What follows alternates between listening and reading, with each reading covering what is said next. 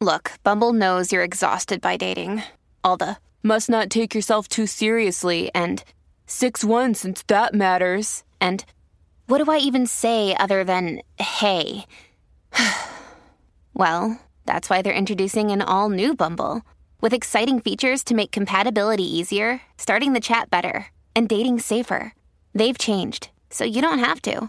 Download the new Bumble now. Comment arrêter de vouloir plaire aux autres? Merci d'avoir posé la question. Le dog-sitting du chien de la voisine, la blague lourde du collègue sur ta tenue, ou encore le dossier supplémentaire ajouté au dernier moment par ton chef? Ta tête a envie de dire non, mais comme d'habitude, tu finis par rire jaune et dire oui en serrant les dents. Les Américains appellent ce besoin de ne pas décevoir le people pleasing. Chez certains, le plaisir de faire plaisir aux autres peut même se transformer en véritable maladie qui peut nuire à la santé physique et mentale. Que peut-on faire pour en sortir?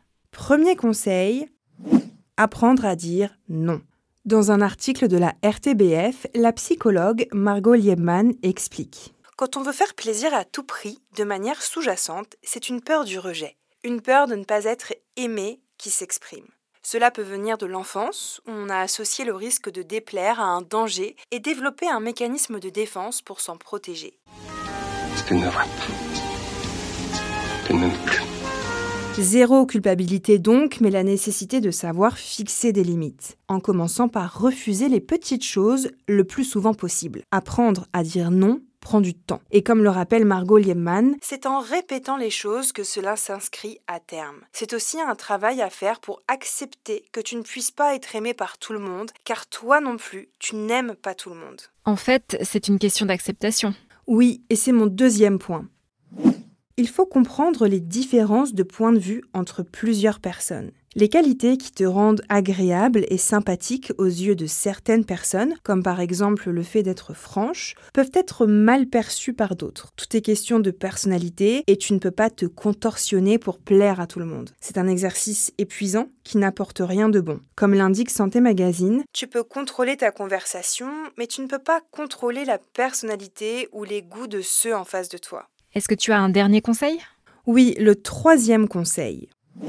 Ne pas tout voir en noir. Comme l'explique le site américain The Cut, reconnaître sa perception biaisée du monde est un premier pas vers la guérison. Je m'explique. Notre cerveau est souvent programmé pour penser que les autres en face de nous ne nous apprécient pas, ce qui nous donne envie de changer notre comportement pour leur plaire. C'est particulièrement vrai lorsqu'on souffre d'anxiété sociale. Comme l'explique Santé Magazine, certaines personnes sont particulièrement sensibles à la sensation de rejet et ont tendance à voir le mal partout en pensant, par exemple, être mise à l'écart alors que ce n'est pas le cas. L'essentiel, c'est la façon dont tu te perçois, toi.